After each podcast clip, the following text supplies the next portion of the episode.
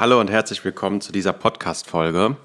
Wir erzählen euch heute, wie wir in Indien beinahe eine Royal Enfield gekauft hätten. Das Motorrad, für die, die das nicht wissen. Ja, genau. Also eine Royal Enfield ist äh, ein Motorrad. Royal Enfield ist ein Motorradhersteller, ursprünglich britisch, später, später indisch und ähm, produziert Motorräder schon seit 1901 und ist der älteste noch produzierende, die älteste noch produzierende Motorradmarke der Welt. Und äh, war ursprünglich ein Militärmotorrad und wird in Indien gefahren wie sonst nichts. Also jeder, der es sich leisten kann, fährt eine Royal Enfield. Es ist Kult. Es, Es ist absoluter Kult. Es ist wie Harley Davidson, wirklich. Ich würde es auf dem Niveau. es ist noch cooler als. Ja, vielleicht weil es so ein Underdog ist. Ja. Ist es noch cooler. Und auch weil es das sonst in der Welt man nicht so kennt, ne? Aber schöne Motorräder. Und wenn du in Indien Motorrad fährst, es gibt nichts Cooleres, als eine Royal Enfield zu fahren. Definitiv. Ja, und ähm, es war nämlich so, dass bevor wir, bevor wir ähm, nach Indien sind, waren wir in Nepal und haben dort in Kathmandu, als wir angekommen sind, eine Royal Enfield gesehen in der Stadt. Und wir haben geguckt und äh, hatten ja vorher quasi noch nie eine gesehen, zumindest nicht in live. Ich Wir glaub, wussten noch gar nichts darüber. Wir wussten gar nichts. Und dann hat die uns sofort gefallen. Also ich habe ich habe damals Bilder mit meinem Handy davon gemacht, ohne zu wissen, was es ist, weil ich gedacht habe, meine Güte, ist das ein geiles Motorrad. Ja. Es hat Ja. diesen klassischen Stil, der Ja. so richtig. Also schaut euch das gerne mal an. Das, ist die, das Modell heißt Royal Enfield Bullet. Bullet wie die Kugel. Und jetzt gibt es da inzwischen eine Neuauflage von. Das Motorrad heißt Royal Enfield Classic. Das ist im Prinzip das gleiche Motorrad. Ähm, bisschen neuere Technik, eine andere Sitzbank, leichte Veränderungen. Im Prinzip ist es immer noch das gleiche. Genau. Wir haben einen kleinen Floh ins Ohr gesetzt bekommen von einem guten Freund, der uns per E-Mail ein paar Indien-Tipps gegeben hat, der auch schon sehr, sehr, sehr, sehr, sehr, sehr, sehr viel in Indien war. Ich kenne niemanden, der sich so gut in Indien, mit, mit Indien auskennt. Genau, und da haben wir dann, ähm, kam dann praktisch nochmal Royal Enfield auf.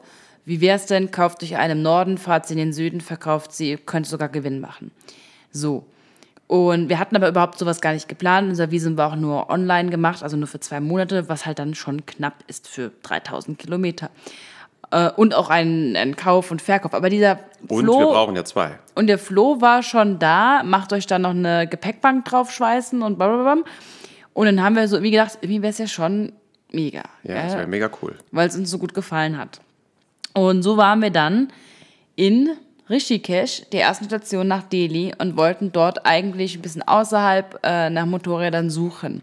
Also es gibt zum Beispiel, wir sind in Delhi gelandet und in Delhi gibt es so einen riesengroßen gebraucht äh, Motorradmarkt, auf den wir allerdings nicht gegangen sind, weil wir waren zwei Tage, glaube ich, in Delhi und das war uns in den ersten zwei Tagen zu viel. Ja, auch da mit dem Verhandeln, das ist so ein großes äh, Ding. Wir wollten lieber in einem kleinen Dörfchen eigentlich irgendwo Ja. eine finden. Das Ich war eigentlich so das, die Traumvorstellung. Ja, genau. Und dann waren wir in Rishikesh und wir hatten, diese Idee hat uns nicht losgelassen, und wir hatten natürlich einen Zeitdruck, weil wir müssen viel Strecke machen, wir müssen es auch nochmal verkaufen und kaufen und erstmal zwei und dann noch was dran Ja, schweißen alle- Alleine lassen. das, zwei gute zu finden, zu einem vernünftigen Preis, die beide das auch durchhalten, zwei Gepäckträger und so weiter, weil wir eben beide mit einem großen Backpack unterwegs sind. Und ähm, deshalb wollten wir so früh wie möglich starten, weil jeder Tag, den wir länger ohne Motorrad sind, wird hinten raus, macht uns das ziemlich knapp. Wir hatten auch noch ein Problem, wo man sagt, wo man einfach so ein bisschen Gedanken sich gemacht hat. Wir hatten noch keinen Motorradführerschein. Wir hatten zwar schon mal ein paar Stunden, aber halt noch keinen Führerschein. Und versicherungstechnisch, wenn man dann halt so viel Zeit auf dem Motorrad so lange Strecken macht und wenn was passiert, hätte man ein Problem gehabt. Deswegen wussten wir jetzt eh nicht, schaffen wir das mit der Zeit und mh, war jetzt einfach nicht geplant. Jetzt hätte man noch irgendwie das mit einem Führerschein vielleicht vorher machen können und ein längeres Visum und es anders angehen, aber trotzdem hat es uns irgendwie nicht losgelassen. Und dann saßen wir in Rishikesh in einem Café und haben gerade noch geguckt, ähm, was man hier, ob es hier eine Werkstatt gibt oder ähm, Also online. sogar, ja genau, oder sogar irgendwelche ähm, Verkaufsstellen und da gab es den Royal Enfield Showroom. So ein mega fancy, krasser äh, Ausstellungsraum und natürlich neue Motorräder. Da dachten wir, ja komm, wir wollen ja kein neues, wir wollen jetzt nicht, weil die sind auch sehr teuer neu. Und wirklich wie so ein Harley-Davidson-Shop. Also Mega cool. Mega cool gemacht und wo man quasi neue Motorräder offiziell von Royal Enfield kaufen kann. Wie, Aber- ein, wie ein Verkaufshaus. Aber es war auch total außerhalb. Also war es kein Thema, da extra hinzufahren, eine halbe Stunde und so weiter. Ja.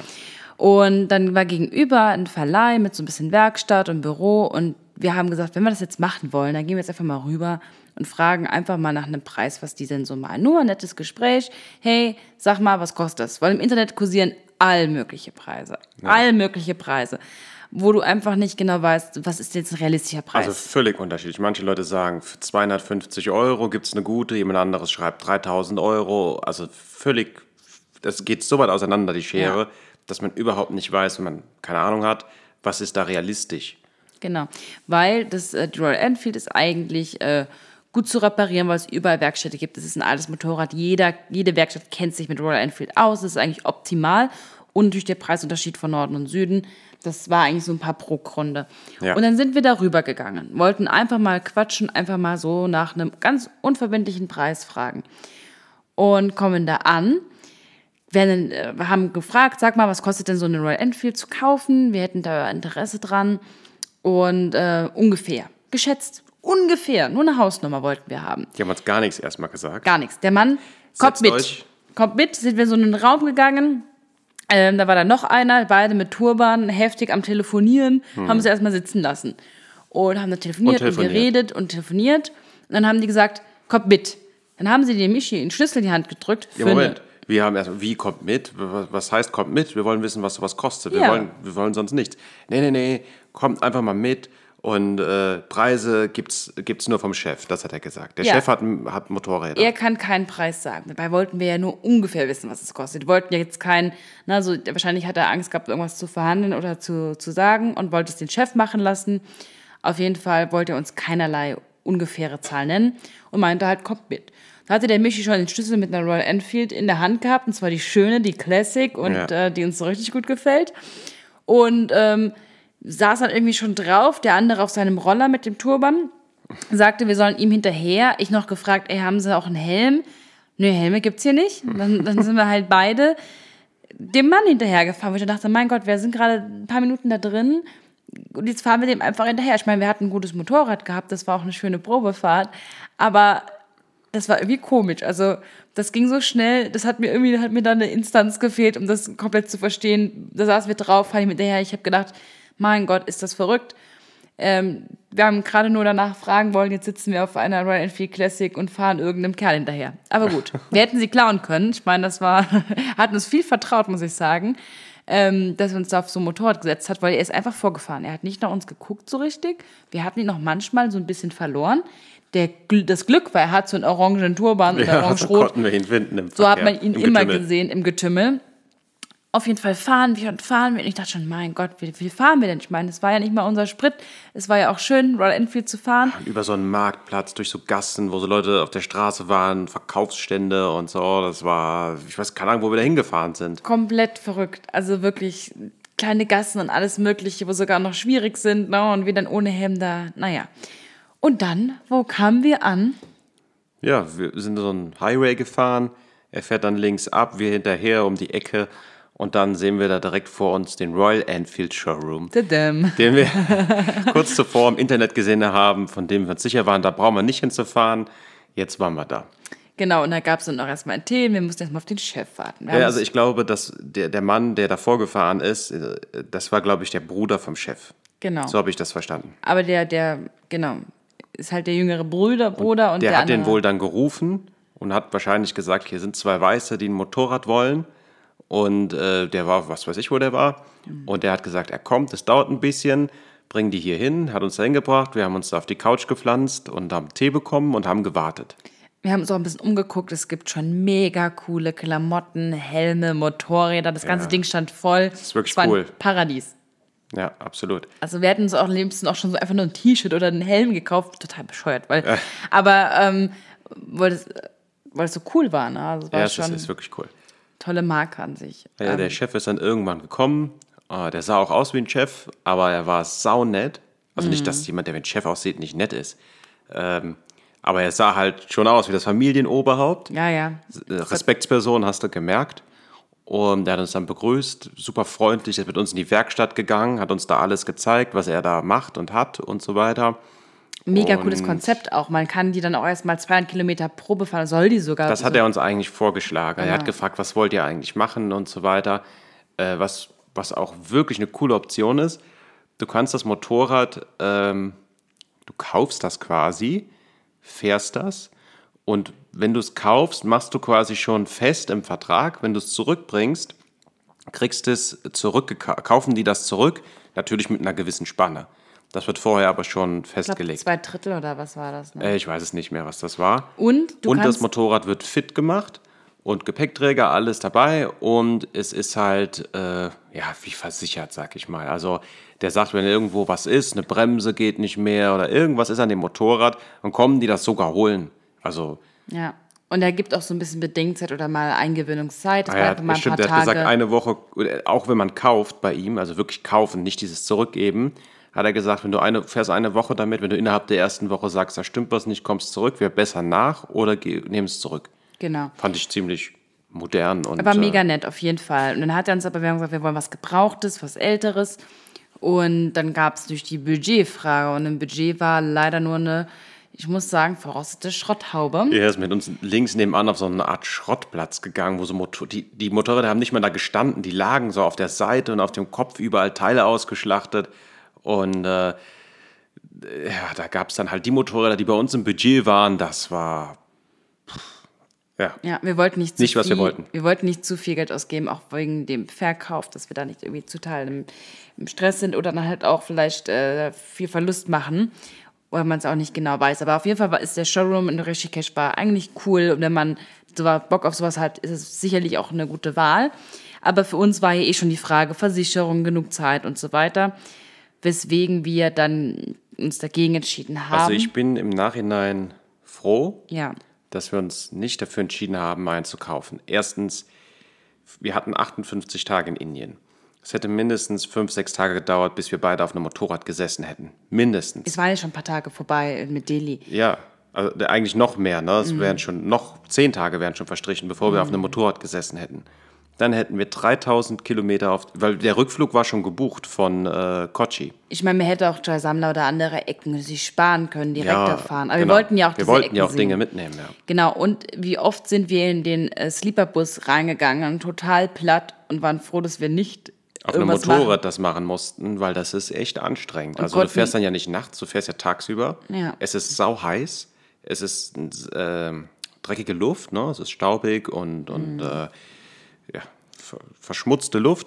Dann hast du ja den Backpack auf dem Rücken, äh, der auch ein bisschen was wiegt. Oder auf dem Gepäckträger. Oder eben auf dem Gepäckträger, klar. Da war auch die Frage, ein Motorrad, zwei, lieber Ja. ein richtig gutes oder das Ja. war auch so eine Und Sache. dann ist natürlich auch immer die Frage, da musst du vorher vielleicht buchst du schon die Unterkunft und guckst, wie, dass du dann dahin kommst oder guckst du einfach mal, wie weit komme ich und hol mir dann spontan eine Unterkunft, was auch Stress verursachen kann in einem sowieso schon stressigen Umfeld.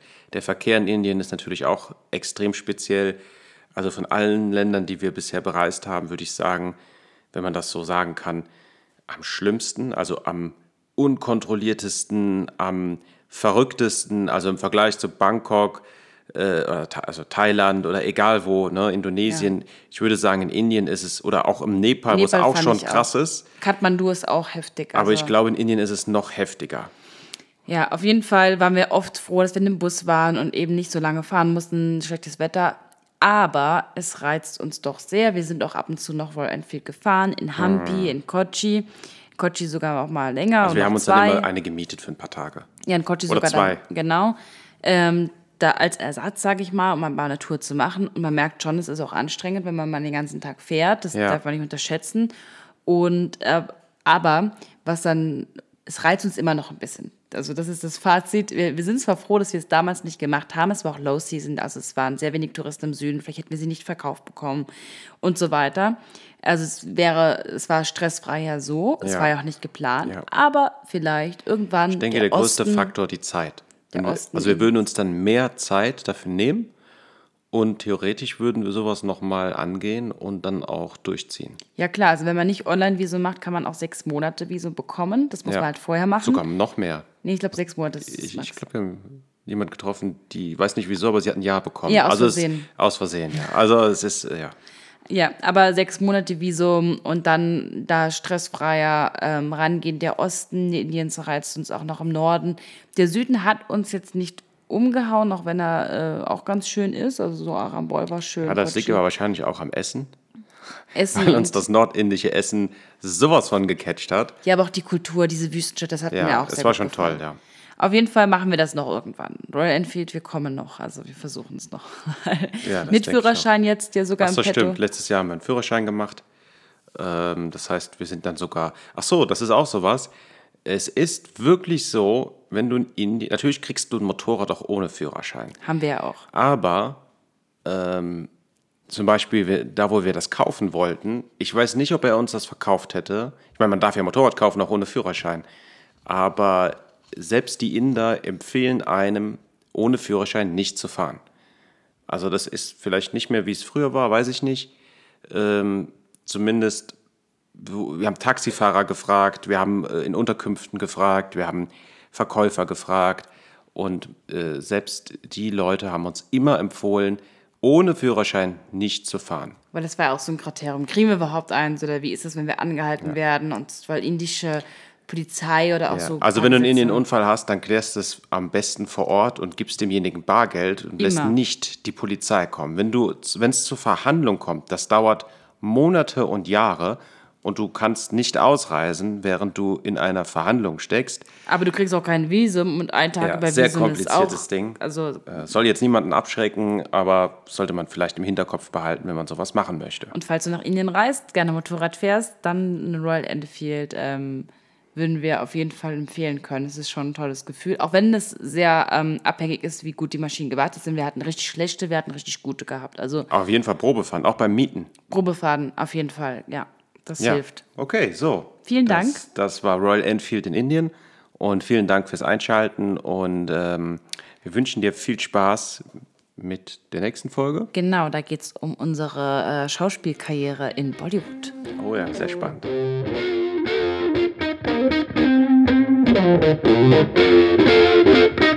Thank